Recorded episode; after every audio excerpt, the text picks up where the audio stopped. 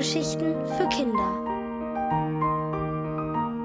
Charelü Gock von Joachim Nestler.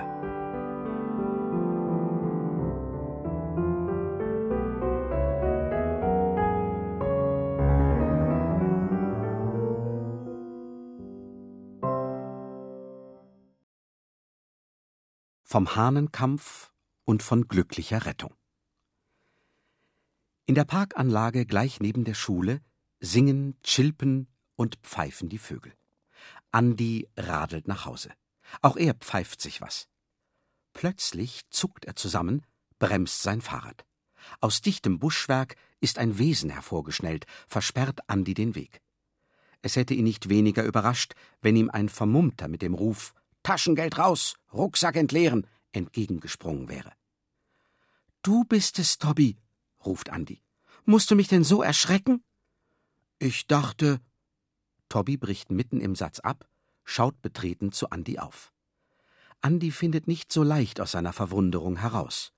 Ihr hattet doch letzte Stunde schon Schulschluss. Warum bist du nicht mit den anderen aus deiner Klasse nach Hause gegangen? Ach die, wehrt Tobi ab. Ich du eben Worten auf dich. Er spricht wunderlich. Früher bei Besuchen im Dorf war dies Andi nicht aufgefallen. Dort sprachen alle wie Tobi. Aber die Kinder in der Stadt, die wurden spöttisch und spitzig, wenn einer anders war. Ich kann ja bei dir aufsteigen, erklärt er arglos. Andi ist ein bedachter Junge. Die Verkehrsregeln verbieten, ein anderes Kind auf der Querstange mitzunehmen. Andererseits ist Tobi noch fremd hier und kann sich auf dem Heimweg verlaufen. Zögernd entschließt er sich, aber wenn ich dich aufsteigen lasse, musst du mir am Abend alles von dem Zwerghahn erzählen, der sprechen kann, alles von Charles Gock. So macht sich Andi zum Verkehrssünder. Aber er legt ein so mäßiges Tempo vor, dass er jedem Zwischenfall gewachsen ist. Tobby lässt sich fahren. Erst auf der abschüssigen Straße bricht er das Schweigen, lässt seine Ungeduld spüren. Fahr nicht so lahm, sonst kann ich ja gleich latschen. Wenn Andi der Zorn packt, vergisst er sogar die Vorsicht. Wütend tritt er in die Pedale. So geht's doch viel besser, stellt Tobby zufrieden fest. Doch Andys Vater, als dieses Doppelwesen wie der Blitz um die Hausecke schnellt, scheint da ganz anderer Meinung zu sein. Aus der Backstube tretend, ruft er in seiner geschwinden Art Na, na, na, nu, nu, nu, Blitzdonnerwetter! Selbst Mutter Honigmann reißt die Ladentür auf und ruft ihrem Mann zu Honig, hast du die Jungen gesehen? Sie ist schreckensbleich. Andys Vater nickt seiner Frau beruhigend zu. Und dann geschieht es, dass er zu aller Erstaunen jedes Wort einzeln und sehr bedächtig hintereinander setzt. Ja, ja, Honiglein, ich äh, denke, also ein Fahrrad ist für zwei Jungen zu wenig. Wir müssen für Tobby ein Rad kaufen. Wirklich? Tobby kann es nicht sofort glauben. Plötzlich aber lacht er auf, und zugleich schießen ihm vor Freude die Tränen in die Augen.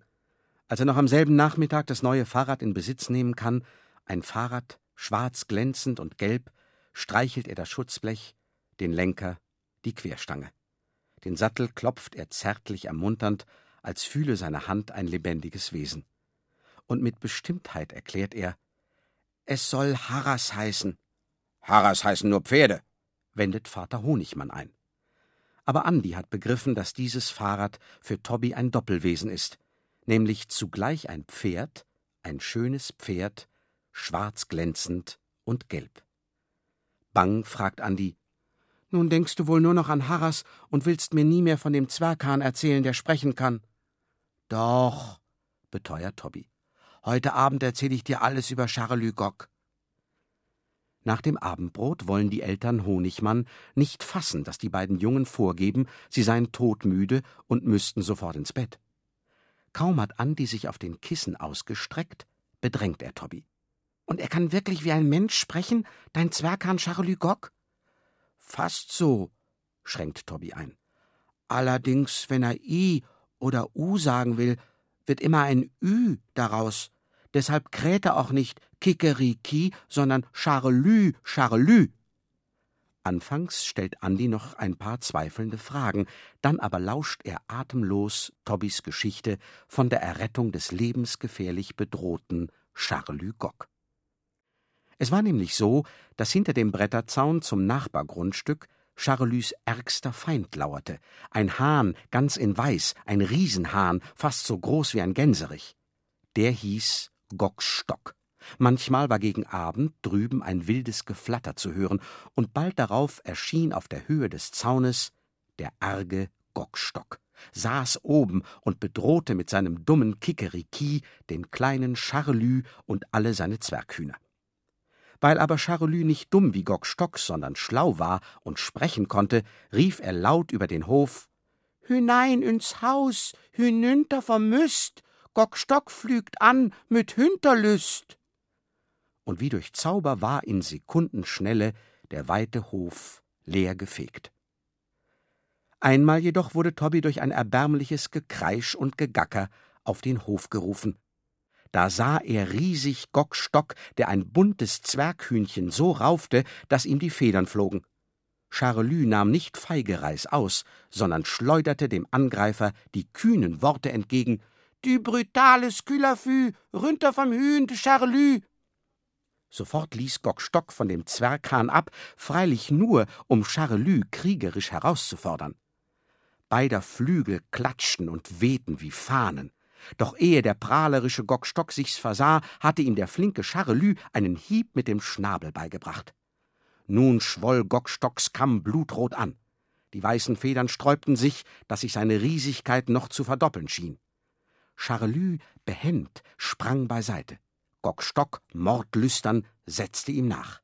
Tobby, herbeieilend, stieß Gockstock mit dem Schuh vor die Brust. Gockstock jedoch überflog Tobbys Bein. Nicht mit ihm wollte er kämpfen, sondern mit Charlus Gock. Mit einem Satz sprang er dem kleinen Hahn auf den Rücken, duckte ihn nieder, presste seine Krallen wie gebündelte Messer in Charlus Nacken. Der wedelte mit der roten Schwanzfeder und schrie laut auf: Charlus kann nicht gewinnen, kleiner Hahn geht nün von Hünnen. An den Wasserhahn gekoppelt, schlaff schlängelte sich der Gartenschlauch. Tobby sah Charlus Not, drehte am Hahn, bis der Schlauch sich straffte und trieb mit dem scharfen, eisigen Wasserstrahl den argen Gockstock in die Flucht. Charlus Gock aber schüttelte sich, denn ein paar Tropfen hatte er auch abbekommen. Dann sah er mit schrägem Kopf zu Tobby auf und dankte ihm mit den Worten Charlus tüt Tobby lüben, denn Gockstock ist nün vertrüben. Seitdem ist Gockstock nie und niemals wiedergekommen, endet Tobby seine Geschichte. Aber, wendet Andi ein, wenn du nun jetzt gar nicht da bist. Tobby muss kichern. Weißt du, Andi, ich hab eine Vogelscheuche gebaut, die sieht genauso aus wie ich. Andi muss mit ihm lachen. Und noch im Einschlafen staunt er über Tobby, der wie ein richtiger Dichter Geschichten erzählen kann, dass man alles, sogar Charlus Schwanzfedern lebendig vor sich sieht.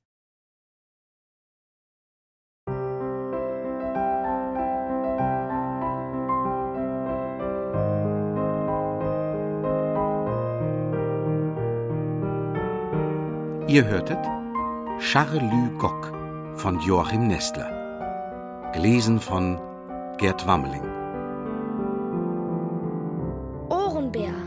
Hörgeschichten für Kinder in Radio und Podcast.